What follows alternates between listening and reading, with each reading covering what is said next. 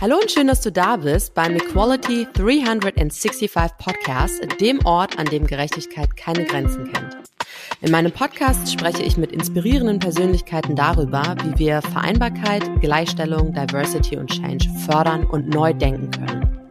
Ob du dich für soziale Gerechtigkeit einsetzt oder einfach nur ein besserer Ally sein möchtest, ich habe für dich alles im Angebot. Für eine menschliche und zufriedene Welt 365 Tage im Jahr.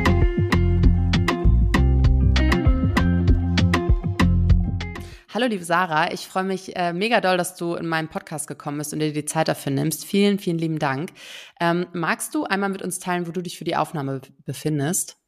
Ich befinde mich heute am Freitag hier in Düsseldorf in meinem Homeoffice. Sehr cool. Ähm, stell dich doch gerne einmal vor. Was machst du? Also, wer bist du persönlich und was machst du beruflich? Ähm, mein Name ist Sarah Land. Ich bin beruflich als DE&I-Lead, also Diversity, Equity and Inclusion Lead bei der RWE Supply and Trading unterwegs. Jetzt seit Anfang des Jahres. Das habe ich vorher in ähnlicher Rolle schon ähm, bei Johnson Johnson Deutschland gemacht. Ähm, habe beruflich aber 15 Jahre Hintergrund eigentlich im Bereich ähm, Produktmanagement, Marketing, Sales, also komme äh, nicht äh, aus dem HR-Bereich. Um, und ja, privat wohne ich in Düsseldorf, habe zwei Kinder, die gerade in die Schule gekommen sind, Zwillinge. Mhm. Und ja, kämpfe mit dem alltäglichen Vereinbarkeitswahnsinn, wie wahrscheinlich alle Eltern. Ähm, ja. Und zu meinem Hintergrund vielleicht noch, ich komme eigentlich aus Norddeutschland, bin äh, in einem äh, ja, Elternhaus aufgewachsen, auch mit zwei Kulturen. Mein Vater ist Ägypter, ähm, meine Mutter ist Deutsche und genau, habe da auch, glaube ich, früh Einblicke in unterschiedliche Kulturen bekommen, was mich mhm. sehr geprägt hat. Mhm.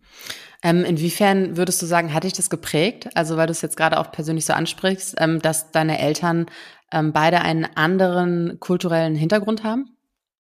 Also es hat mich schon sehr geprägt, denke ich, weil einfach die Werte und kulturellen Vorstellungen, glaube ich, aus einem muslimischen Land kommend versus ähm, meine Mutter, die in einem katholischen, traditionellen Elternhaus aufgewachsen ist. Ähm, einfach, wie man sagt, diverse Teams performen besser, aber bei diversen Teams ist auch mehr Reibung. Und wenn ich das mhm. so auf meine Eltern beziehe, dann glaube ich, äh, haben die zwar am Ende unterm Strich einen super Job gemacht, aber da war auch immer viel Reibung. Und ich glaube, mein ja. Blick auf die Dinge, also ich glaube, ich habe einen sehr differenzierten Blick vielleicht dadurch auf die Dinge gewonnen. Ja. Ähm, dadurch, dass ich immer früh Einblick in so zwei Kulturen und zwei Herangehensweisen hatte, ähm, plus auch über den Freundeskreis meiner Eltern einfach in viele ähm, ja, bikulturelle Familien mhm. einschauen konnte. Mhm. Gleiches gesehen habe. Von daher, ja. Ähm, ja, und vielleicht noch, als ohne zu lang zu werden, aber auch mein Vater ist sozialer Aufsteiger, ähm, hat sich äh, hat sich sehr, sehr stark hochgearbeitet. Ähm, und ich glaube, auch dadurch habe ich nochmal einen Blick auf soziale Gerechtigkeit gewonnen. Ja. Bin selber, glaube ich, dadurch sehr privilegiert aufgewachsen, aber habe einfach trotzdem immer noch sehr viel mitbekommen, wie viel er ähm, an Erfahrungen gemacht hat, die ihn geprägt haben, als selber sozialer Aufsteiger plus äh, in einem fremden Land zu sein mit einer anderen Kultur. Mhm. Also auch Rassismuserfahrungen, ähm, auf die ich heute auch ganz anders blicke, als ja. vielleicht damals noch als Kind. Ja, ja, logisch. Dankeschön. Ähm, du hast in deinem LinkedIn-Banner ähm, mhm. ein Bild, ähm, wo drauf steht, wer die Besten will, muss alle sehen.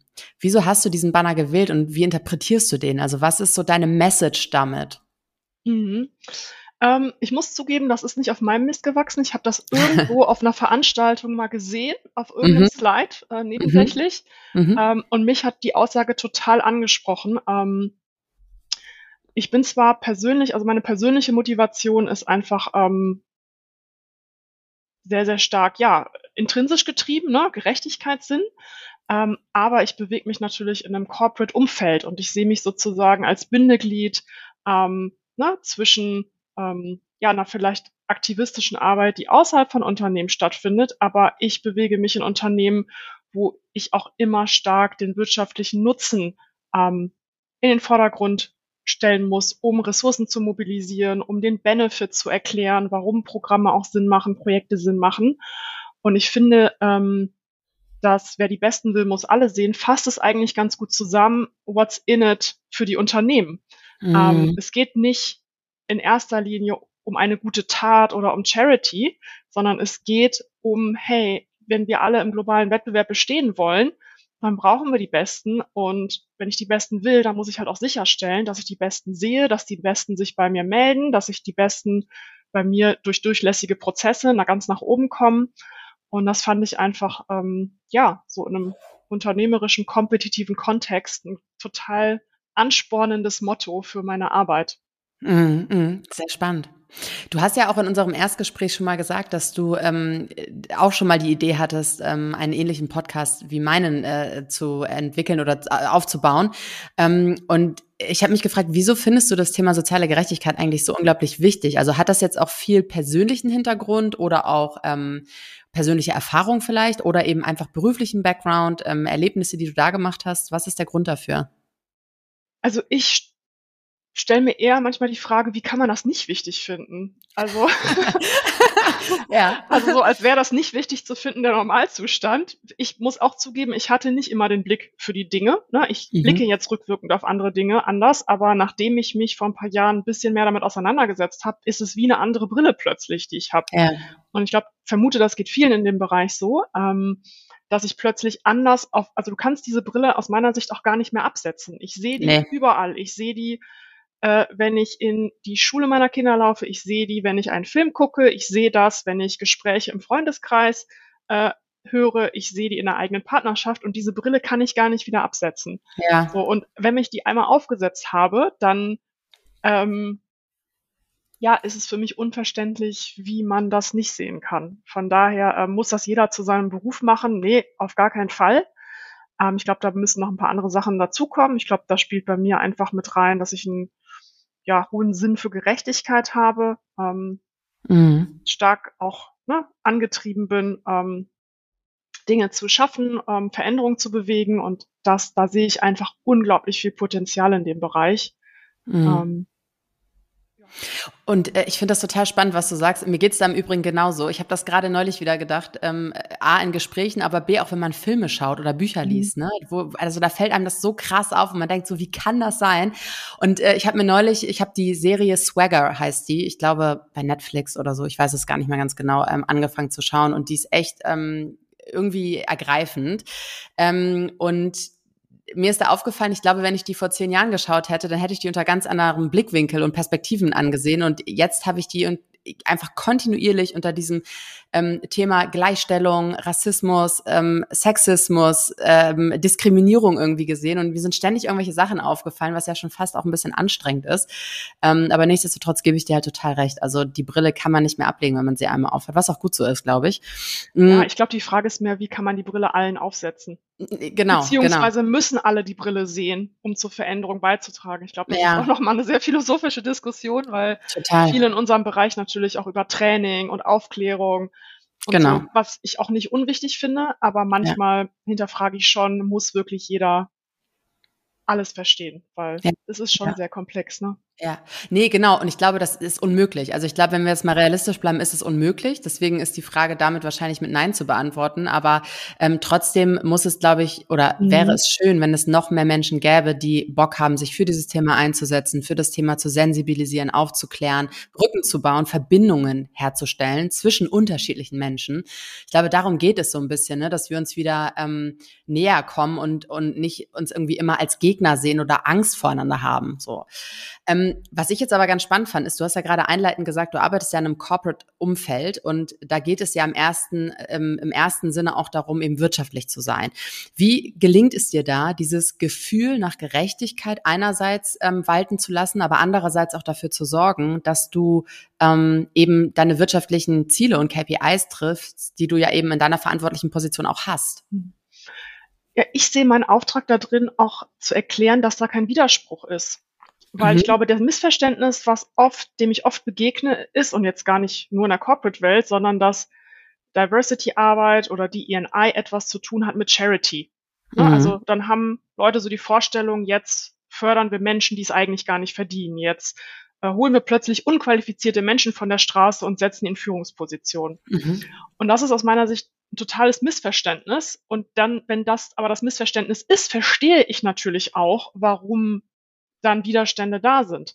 Ja. Mir geht es eher darum zu erklären, nein, wenn wir haben alle das gleiche Ziel, wir wollen alle erfolgreich sein, wir wollen alle gute Teams haben. Wir wollen alle unsere Zahlen abliefern und dafür brauche ich die Besten. Aber ja. wenn ich die Besten limitiere auf einen ganz bestimmten Pool, ähm, ja, dann kann ich das machen, dann merke ich wahrscheinlich gar nicht, was mir fehlt. Ja. Aber alle Wissenschaft spricht dafür, dass, ähm, dass es Sinn macht, eben den Blick da zu erweitern und Systeme, Strukturen zu verändern, ähm, Teams diverser aufzustellen.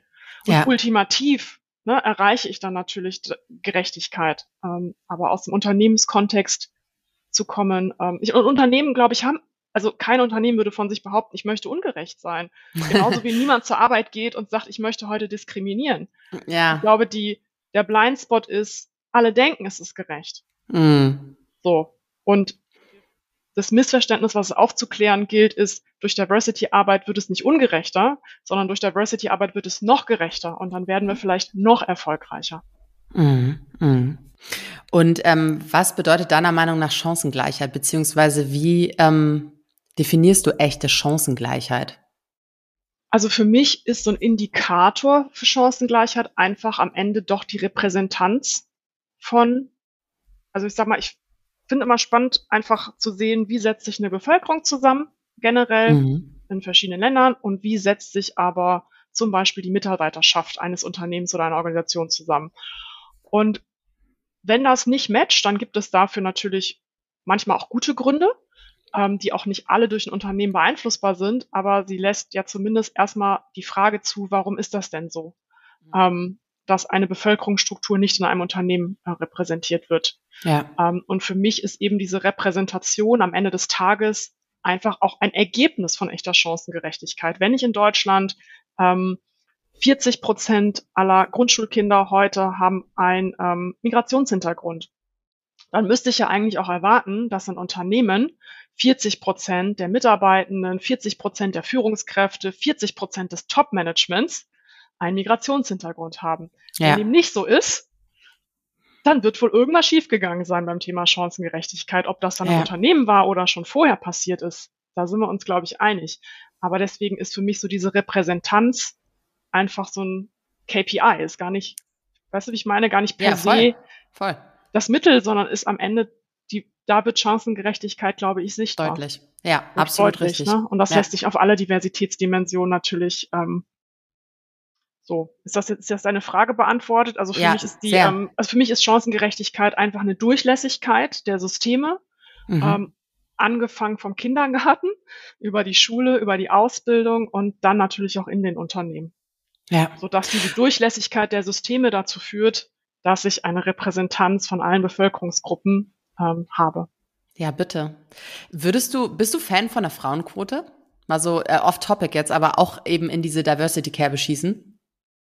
Hm. Ich bin Fan von Diversity-Zielen. Mhm. Ich glaube, eine Quote, ähm, also der Unterschied, also Quote oder Ziel ist ja nochmal, ist ja nochmal leicht unterschiedlicher. Ich bin ein Fan von Zielen, weil ich glaube, ne, wer das Ziel nicht kennt, kann den Weg nicht finden. Mhm. Ähm, ich muss ja auf irgendwas hinsteuern und auch wenn ein Ziel polarisiert, gibt es zumindest eine Richtung vor. Mhm. Ähm, ich bin auch Befürworterin einer Quote in bestimmten Bereichen. Also wenn ich zum Beispiel sage, in der Politik, ähm, Spitzenämter in der Politik bei einer Partei, ähm, es gibt eine Führungsspitze, die soll paritätisch besetzt werden, finde ich, macht eine Quote sehr viel Sinn zu sagen, wir werden doch wohl aus allen Männern eine Person finden und wir werden aus allen Frauen eine Person finden. Ja. So, das spricht aus meiner Sicht gar nichts gegen eine Quote. Da kann mir niemand erzählen, dass er bei dem einen oder anderen Geschlecht keine fähige Person findet. Ja. Ähm, ich finde eine Quote, ähm, glaube ich, schwierig kurzfristig umzusetzen in Bereichen, ähm, wo ich noch gar nicht die Vorarbeit eines eines Pools an Aufbau von, von, von, von Mitarbeitern geleistet habe. Also wenn ich jetzt zum Beispiel in die IT reinschaue mhm. und gucke einfach von allen Studierenden in Deutschland sind 15 Prozent, ähm, glaube ich, mehr oder weniger Frauen am Ende des Tages. Da würde es mir wahrscheinlich schwer fallen, ähm, plötzlich in einer IT-Abteilung zu sagen, wir haben jetzt eine Quote, ein Mann, eine Frau müssen oben sein, ne, weil der mhm. Pool nicht so groß ist. Da muss ich, glaube ich, weiter vorne ansetzen, zu sagen, da muss ich erstmal vielleicht an den Unis arbeiten, in der Ausbildung arbeiten. Ähm, aber prinzipiell, ja, bin ich in Richt also ich bin für Ziele und ich denke auch, dass eine Quote in, in vielen Bereichen ähm, auch Sinn macht. Und ja. es tut weh und es polarisiert, aber ich glaube, man hat bisher einfach kein wirksameres Mittel gefunden. Ja, ähm, ja. Um einen Anreiz zu setzen, ja. um Dinge zu hinterfragen und Prozesse zu ändern. Ich finde den Anreiz, den du jetzt aber gerade gesetzt hast, sehr, sehr ähm, charmant, weil du ja nicht schwarz-weiß einfach nur die beiden Ja oder Nein aufgedeckt hast, sondern du hast diesen Mittelweg beschrieben und den hört man ehrlicherweise sehr, sehr selten. Also ich höre immer nur Leute, die sagen, ja, natürlich muss es die Frauenquote geben, weil das ist einfach so, wir, wir brauchen ja Frauen da oben, die andere Frauen nachziehen können und die anderen sagen halt, nee, auf gar keinen Fall, wenn die nicht gut genug sind, wieso? Und du hast ähm, das echt gut erklärt, finde ich, ähm, und das macht so total Sinn. Also ich stimme dir dazu. Ähm, es ist halt ein bisschen tiefgründiger als eben nur diese Oberfläche und dieses Schwarz-Weiß, ne? Ähm, was sind denn deiner Meinung nach im Hinblick auf inklusive und intersektionale Arbeitskulturen ähm, wichtig und zu beachten? Boah, das ist ja eine Riesenfrage. ähm, also ich glaube, es startet einfach, also ich glaube, das Komplexe an unserer Aufgabe ist ja, es gibt nicht den einen heiligen Gral. Ich kann nicht das eine Programm einführen oder die eine Maßnahme machen und erwarten, dass sich alles am Ende des Tages ändert, sondern ähm, am Ende sagst du ja auch, es geht um eine Kultur und wenn ich ähm, irgendwo anfangen würde, immer zu sagen, ist zu sagen, ja, es ist, es geht um Kultur, ne? Ähm, und es fängt mit einer Kultur in einem Unternehmen an und es fängt sogar mit der Kultur in einem Team an. Also ich kann sogar innerhalb eines Unternehmens in verschiedenen Abteilungen eine komplett andere Kultur haben, weil einfach dort eine psychologische Sicherheit herrscht, weil die Führungskraft sehr inklusiv führt, weil man ne, mhm. ähm, auf das Miteinander sehr stark achtet, auf individuelle Bedürfnisse gut eingeht, sensibel ist für die Hintergründe anderer. Ähm, von daher ist aus meiner Sicht das Thema, welche Werte und welche Kultur ähm, wollen wir als ein Team haben, so ein bisschen der Dreh- und Angelpunkt. Mhm. Ich glaube aber, dass unterschiedliche Maßnahmen Kultur verändernd sein können. Also ich kann natürlich ja. theoretisch über Kultur diskutieren, was glaube ich auch wichtig ist auf einer Teamebene, aber ich kann auch Maßnahmen machen, die Kultur verändernd sind. Also mhm. zum Beispiel, indem ich ähm, bestimmte Programme aufsetze, indem ich bestimmte Trainings mache, indem ich bestimmte Kooperationen eingehe, ähm, um dann einfach die Leute mit Neuem zu konfrontieren was irgendwo die Kultur beeinflusst. Ich weiß nicht, ob das hm. jetzt zu abstrakt war. Nee, aber du, ich würde einfach ganz gerne ja, anhängen, weil du hast es gerade schon genau. eingeleitet. Genau. Du hast nämlich gerade schon die Programme, Trainings etc. angesprochen, die eben dazu führen können, eine Kultur da diverser ähm, oder inklusiver Sex intersektionaler zu gestalten. Was wären in deiner Meinung nach gute Maßnahmen oder Programme, die, die sich aus deiner Erfahrung heraus als, ähm, ja, als äh, bewährt haben? Mhm.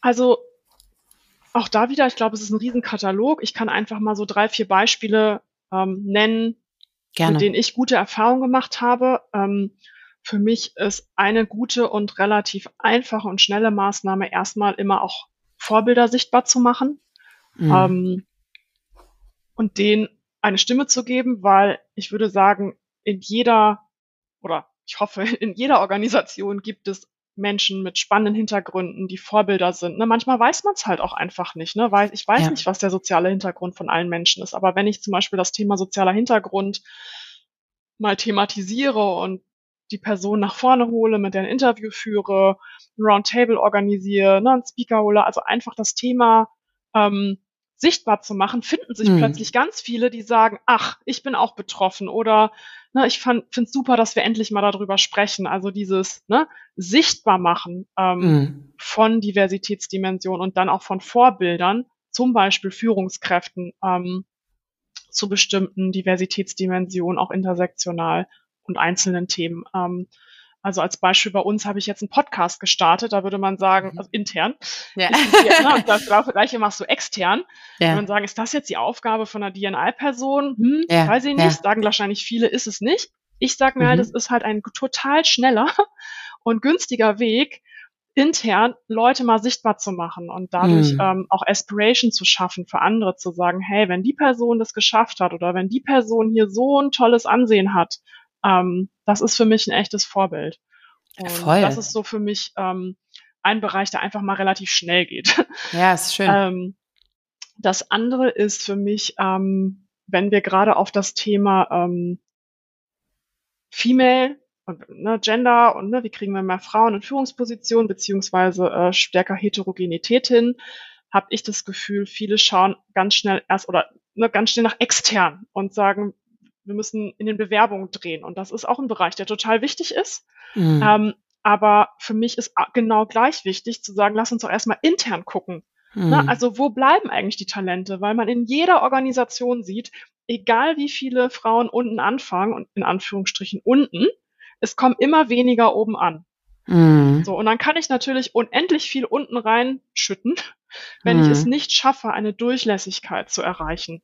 Ne, also ganz konkret, ähm, womit ich sehr gute Erfahrungen gemacht habe, ist da ein sehr dezidiertes Talentmanagement, ein Talentmanagement-Pool aufzubauen, wo man sagt, hey, da nehmen wir jetzt weibliche Talente rein, es können aber hätten genauso gut oder könnten genauso gut andere unterrepräsentierte Gruppen sein und zu sagen, wir überlassen das jetzt mal nicht dem Zufall und mhm. schauen zu, wie die alle irgendwann wieder doch rausgehen oder stehen bleiben, sondern wir geben dem Thema Sichtbarkeit, fördern die, sind da dran, ähm, und gucken, was braucht es, wo scheitern die in unseren Strukturen heute, um dann auch wieder zu lernen, was können wir an den Strukturen ändern. Mhm. Ich meine also ähm, wirklich so ein Talentmanagement für unterrepräsentierte Gruppen zu machen, ähm, als Übergangslösung, die es hoffentlich nicht noch 10 oder 20 Jahre braucht, aber die es vielleicht zwei, drei, vier, fünf Jahre braucht, mhm. um die Repräsentation auch oben sicherzustellen.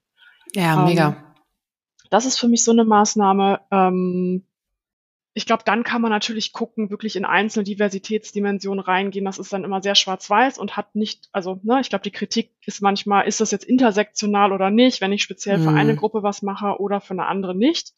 Ähm, ich glaube, es braucht immer den intersektionalen Blick, aber manchmal ist es halt auch einfacher, in einer Zielgruppe zu denken.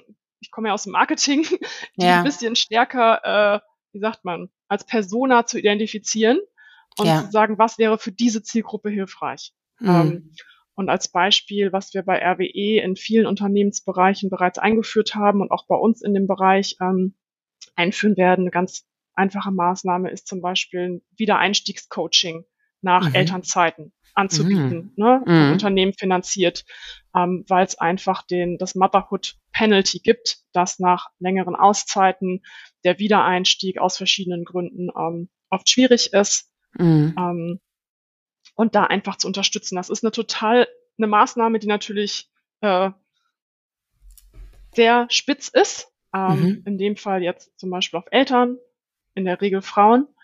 Ähm, aber ja, das ist so eine Maßnahme, die, glaube ich, auch wieder kulturverändert sein kann, aber eine sehr konkrete Hilfestellung bietet. Mhm. Sehr spannend. Das hört sich echt alles äh, richtig, richtig gut an. Das sind tolle Impulse. Ich habe mich da gerade gefragt, ähm, man hört ja, wenn man jetzt Kritiker sein möchte, dann mhm. ähm, hört man sehr häufig gerade in Deutschland und Europa, wo ja die Diversitätsdimension, also Gleichstellung, ne, Mann und Frau, sehr häufig thematisiert wird und sehr häufig auch im Fokus steht, obwohl es ja noch ganz viele andere Dimension, äh, Diversitätsdimensionen gibt, ähm, habe ich mich gefragt, wenn ich jetzt Kritiker wäre, ähm, würde ich wahrscheinlich sagen, ja, aber wieso liegt denn der Fokus immer auf Frauen oder auf mhm noch mhm. in Anführungsstrichen schlimmer, Diver äh, also Intersektionalität. Ne? Mhm. Ähm, gibt, kann man dieses, diese, diesen Kritikpunkt überhaupt gelten lassen? Also ist es, ist es verständlich, wenn Männer jetzt sagen, sie fühlen sich benachteiligt, weil eben ein Fokus auf Frauen und ähm, Menschen mit Handicap beispielsweise oder POCs ähm, eher gelegt werden muss, um diese Diversitäts ähm, Norm quasi erfüllen zu können? Also verstehst du, was ich versuche zu fragen? Ähm, nee. Sag mal, du meinst. Äh ja, also, also es ist ja, Kritiker sagen ja ganz häufig, ja schön, ist ja toll, dass wir jetzt was für Frauen und für POCs und für Menschen so. mit Handicap etc. tun wollen. Ähm, aber dann fallen ja die Männer alle hinten runter, weil dann mhm. werden ja, wird ja auf die gar nicht mehr geachtet. Ist mhm. das fair? Ist das ein fairer Point, zu sagen, ähm, das ist doch unfair? Oder würdest du sagen, nee, das ist nicht unfair, weil die letzten Jahrzehnte hat, wurde es ja auch nicht anders gemacht und jetzt müssen wir halt mal den Fokus auf andere ähm, Gruppen in unserer Gesellschaft legen? Hm, ich würde es sogar noch anders sehen. Ich glaube, dass es kein Entweder-Oder ist und ich kann die subjektive Wahrnehmung eines Mannes verstehen. Also ich, Mhm. ist ja, ich meine, Gefühle kann man nicht leugnen. Und wenn ich als Mann das Gefühl habe, so, hey, weiß ich nicht, jetzt wird in Beförderungsentscheidungen plötzlich die Frage gestellt, ne, haben wir nicht auch weibliche Bewerbung oder haben wir nicht auch eine Frau, die sich auf die Position bewerben könnte, dann habe ich natürlich subjektiv das Gefühl, mh, hm, da, da habe ich es jetzt schwieriger als vorher. Ich glaube, das Gefühl kann man nicht leugnen. Ähm, umgekehrt ist natürlich die Frage, wieso besteht überhaupt ein Anspruch darauf, auf diese Position? Ne? Also den Anspruch gibt es ja, ähm, gibt es ja nicht. Also es ist ja nicht so, dass alle Positionen per se gepachtet werden von einer bestimmten Gruppe, sondern es sollte ja immer ein fairer Wettbewerb sein. Ja. Ähm, unabhängig davon, glaube ich, aber was viel, also wirklich viel zu stark untergeht in der ganzen Debatte, ist der, der Vorteil, der für Männer grundsätzlich aus einem Wandel, aus einer Transformation entsteht. Weil mhm. es aktuell so dargestellt wird, ähm, allen Männern geht's super, alle Männer haben ihre Privilegien und alle Männer leben ein leichtes, wunderbares Leben mit diesen Privilegien. Und jetzt müssen wir alle anderen unterrepräsentierten, benachteiligten Gruppen stärken. Dafür müssen wir den Männern was wegnehmen. So. Und ich glaube, das ist die völlig, also, es ist nicht der richtige Blick auf die Dinge, sondern ich glaube, dass es für Männer mindestens genauso gut ist, ähm, wenn sich ein paar Sachen ändern, weil als Mann trage ich heute auch die finanzielle Verantwortlichkeit der Familie. Ich habe nicht die Wahl, ne? Ähm, beziehungsweise ich werde stark verurteilt, wenn ich von meinem Rollenbild abweiche, ne, was mhm. mir zugeschrieben ist. Ähm, wenn ich, ich sehe es beim, beim Kindergarten meiner Kinder habe ich es gesehen, wenn ich als Mann eine, als Kind eine, als Junge eine rosa Hose trage, ne, dann kriege ich aber direkt Sprüche. Wenn ich als Junge sage, ich möchte Krankenpfleger werden, werde ich direkt schief angeguckt. Mhm. Ähm, wenn ich als Mann sage, ich, äh, ich setz, ich habe, ne, ich habe ein Mental Health Thema, ne, werde ich gleich als schwach abgestempelt. Wenn ich als Mann sage, ich möchte mehr Verantwortung ne, für die Care-Arbeit übernehmen, ähm, bin ich in der Schublade drin. Und ich glaube, dass es eigentlich unterm Strich auch um die Befreiung, sage ich, es geht am unterm Strich ja auch jetzt gerade in der Gender-Debatte um die Befreiung von traditionellen Rollenbildern. Natürlich Absolut. kann ich mich als Frau immer noch dafür entscheiden, ähm, Hausfrau zu sein und, und trage einen wesentlichen Beitrag ne, an der Care-Arbeit für diese Gesellschaft. Und ich kann mhm. mich immer noch als Mann entscheiden, der Alleinverdiener zu sein und Karriere zu machen.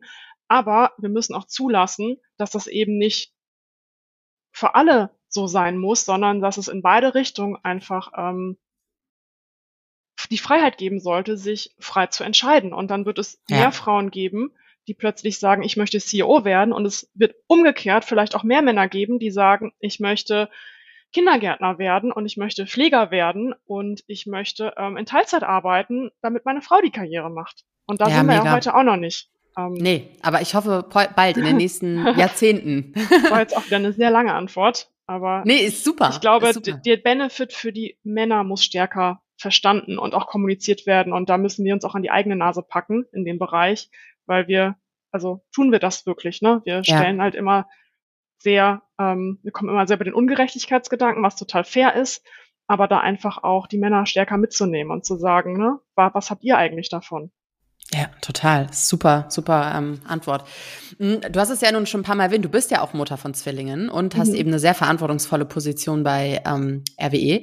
Und ich habe mich gerade gefragt, wie gelingt dir eigentlich die Balance zwischen Beruf und ähm, Familie? Mm, ja, das ist natürlich auch herausfordernd. Ähm, ich glaube, da spielen so ein paar Punkte mit rein. Ich glaube, die eine, das eine Grundsatzthema ist, dass mein Mann und ich uns äh, relativ früh ähm, an den Tisch gesetzt haben und über unsere Rollenverteilung gesprochen haben und Erwartungen und Wünsche des jeweils anderen. Und für uns beide total klar ist, dass wir beide gleichberechtigt Verantwortung für ähm, die Care-Arbeit, für die Erziehung unserer Kinder, für das Dasein ähm, übernehmen möchten und dass gleichermaßen unsere beiden Berufe auch gleichwertig sind, unabhängig davon, wer von beiden ähm, mehr oder weniger verdient. Mhm. Und ähm, deswegen glaube ich, ist bei uns insofern ein bisschen anders, als dass dieser Automatismus, der, okay, der eine verdient mehr als der andere, ähm, nicht dazu geführt hat, dass wir sagen, einer macht mehr Care-Arbeit als der andere, sondern wir gesagt haben, trotzdem haben beide den Anspruch, ähm, mehr oder weniger 50-50 ähm, zu gehen. Ähm, und da und das funktioniert einfach. Und da sind wir, ich glaube, das ist für mich so eine Vereinbarkeit. Ich bin nicht alleine. Ich muss nicht alleine überlegen, was mache ich, wenn die Kinder krank sind. Mhm. Ich muss nicht alleine überlegen, wer geht zum Elternabend, sondern das ist immer die Frage, wer kann es am ehesten einrichten. Ja. Ne? So, und das ähm, ist für mich irgendwie so die Grundvoraussetzung, die bei uns funktioniert. Und dazu muss ich sagen, und da will ich auch ganz offen sein, weil ich glaube, das oft sonst unter den Tisch fällt. Wir holen uns auch relativ viel Hilfe ähm, und wissen, dass wir da auch sehr privilegiert sind. Also wir ähm, stellen uns zum haben uns zum einen die Frage gestellt, okay, wenn unsere Prioritäten sind, ähm, maximal für unsere Kinder da zu sein, beide sehr gerne arbeiten ähm, und natürlich noch ein bisschen Zeit äh, für uns selbst, Partnerschaft, was nie genug ist, übrig bleiben soll, dann muss alles andere depriorisiert werden. Ja. Und das führt dazu, dass wir einfach sehr viel ähm, outsourcen, dass wir im Zweifel nicht auf dem Biomarkt einkaufen gehen persönlich, sondern dass halt die Bestellung nach Hause kommt, ähm, dass der Kuchen im Kindergarten nicht selbst gebacken wurde, sondern dass das halt nur ein abgepackter war.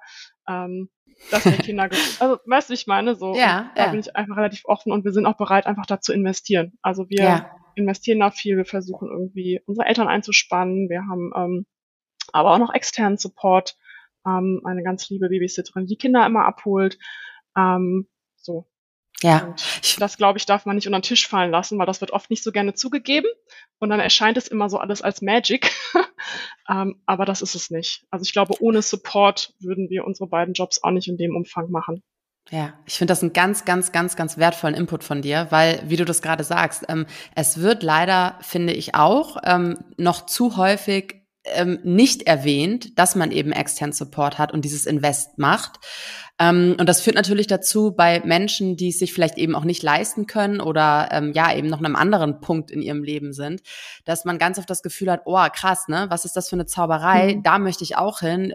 Wie wie schaffen die das? Und ehrlicherweise ist es ja nicht machbar, weil wenn mhm. du diesen Support nicht hättest und dieses Invest nicht tätigen könntest, dann wäre es ja nahezu unmöglich, diese Balance zu halten.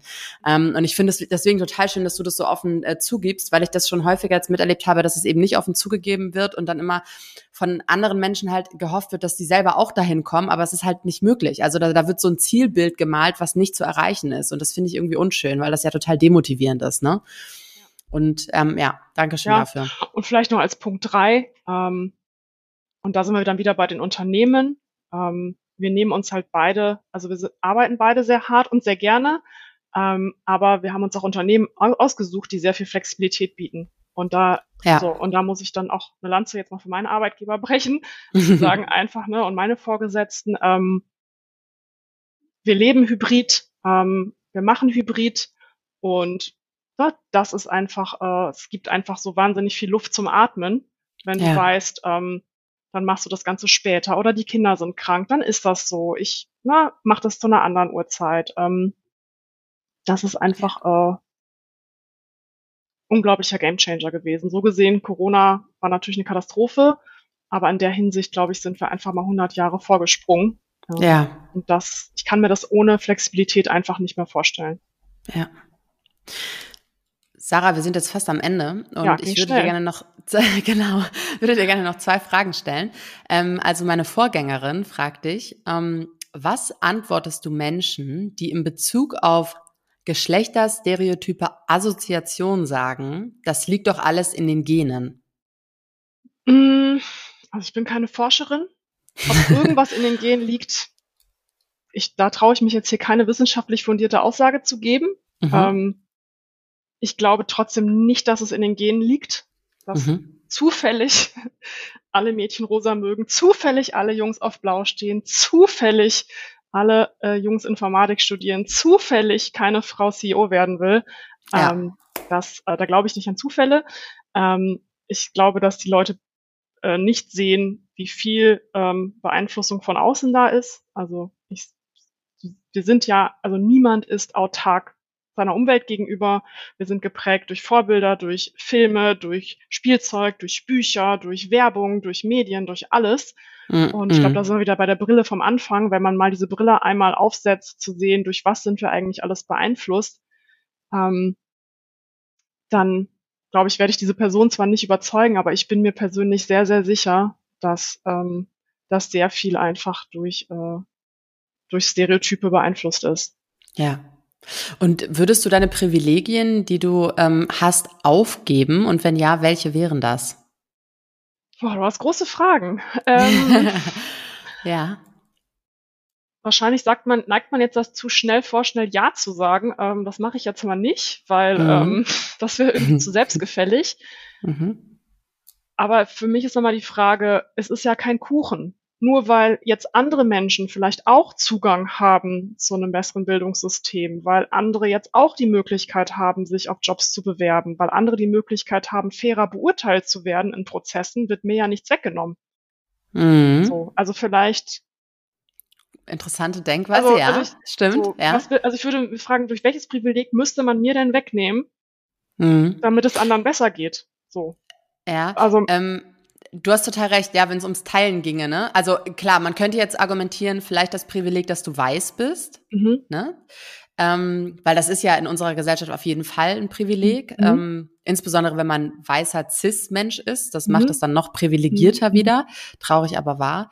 Ähm, aber du hast natürlich recht. Also die Frage ist, wenn du das jetzt abgeben würdest, inwiefern würde jemand anderes, der es bräuchte, davon profitieren? Also man müsste dann vielleicht argumentieren, naja, wenn du dein, deine, äh, dein Weißsein abgeben würdest, würdest du das jemandem geben, der beispielsweise POC ist oder ein Handicap hat oder ähnliches und der würde dann in dem Zuge irgendwie davon profitieren. Aber ist halt die Frage, wie das überhaupt möglich ist. Aber ja, spann spannender Gedankengang. Also ich glaube, ich müsste mich damit näher auseinandersetzen. Vielleicht rede ich jetzt auch Quatsch. Ähm, deswegen, ne, ich bin mir da, klappt's ein bisschen, äh, bin, ich, bin mir nicht ganz sicher, ähm, müsste mich da nochmal mit auseinandersetzen, aber mein Verständnis jetzt für den Moment wäre, wenn jetzt eine, ähm, äh, wenn jemand jetzt weniger Rassismuserfahrung macht, dann wird mir doch nichts weggenommen.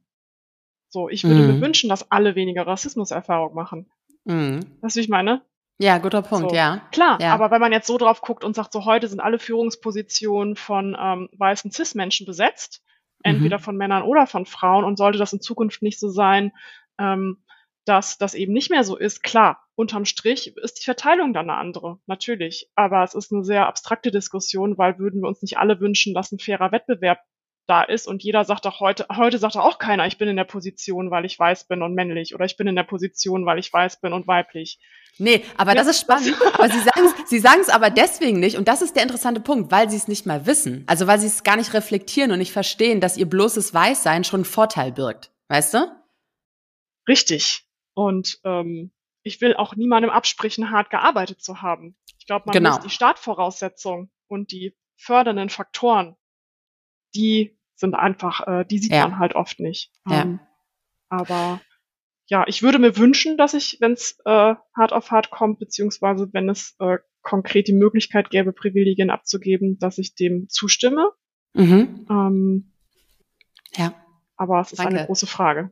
Ja, ist es. Und die interpretiert auch jeder anders. Und ich lasse diesen Raum bewusst auf, ja. weil ich das total spannend äh, finde, zu sehen, wie Menschen äh, Privilegien überhaupt äh, definieren. Mhm. Ne? Mhm. Ähm, Genau, und, und, und nochmal vielleicht ein Satz zu dieser Frage überhaupt. Ich finde diese Frage deswegen wichtig, weil ich das Gefühl habe, dass wir ähm, in einer Gesellschaft leben, die sehr ähm, ich bezogen ist mittlerweile, wo es immer sehr viel darum geht, ich habe, ich will, ich will noch besser werden, ich will noch schneller groß werden, ich will noch mehr haben und so weiter und so fort. Und wir dabei ganz oft eben das große Ganze vergessen. Und zu diesem Leben, in dem wir leben, in dieser Gesellschaft, gehören eben viele Menschen dazu. Und deswegen ist es, glaube ich, immer schön, noch mal so über den Tellerrand hinwegzublicken und zu überlegen, okay, was würde ich denn von dem Ganzen, was ich gerade als privilegiert erachte, ähm, abgeben? Ne? Mhm. Aber du hast die Frage mega gut beantwortet und ich finde das echt spannend, weil ich da jetzt auch noch mal gerade zum Nachdenken äh, angehalten wurde. Und, und es zeigt halt, dass diese pra äh, Frage wirklich auch nicht so einfach zu beantworten ist, weil man die aus unterschiedlichen Perspektiven eben betrachten kann. Ne? Ja. Und ich weiß auch nicht, ob man auf Freiwilligkeit setzen kann an jeder Stelle. Äh, das stimmt, ja, absolut so. richtig. Ja. So. Ähm, magst du dem nächsten Gast, der nächsten Gäste noch mal eine Frage stellen? Mm, ja, und zwar, welches Missverständnis oder Vorbehalt gegenüber dem Thema Diversity ähm, bist du begegnet und hast du es jemals geschafft, eins von diesen großen, sag ich mal, äh, Vorbehalten, Missverständnissen auszuräumen und wenn ja, mit welcher Argumentation? Oh, wow. Danke das ist schön. komplex, ne? Soll ich sie nochmal, also. Nee, Prinzip, nee, nee, nee, alles, ne? alles gut. Alles gut, haben wir verstanden. Ist äh, sehr spannend. Dankeschön. Sarah, vielen lieben Dank. Ich habe mich echt mega gefreut, dass du heute da warst. Ähm, ich finde dich unglaublich inspirierend. Ich finde deine Antworten sehr toll und ich bin mir sicher, dass du auch ganz vielen anderen Menschen, die das jetzt hören, äh, damit zum Nachdenken nochmal bringst. Dankeschön. Danke dir für die Einladung. Hat Spaß gemacht. Danke. Das war schon wieder für heute. Wenn dir diese Episode gefallen hat, dann abonniere meinen Podcast und unterlasse mir gerne eine Bewertung. Bis zum nächsten Mal. Merci und bye bye.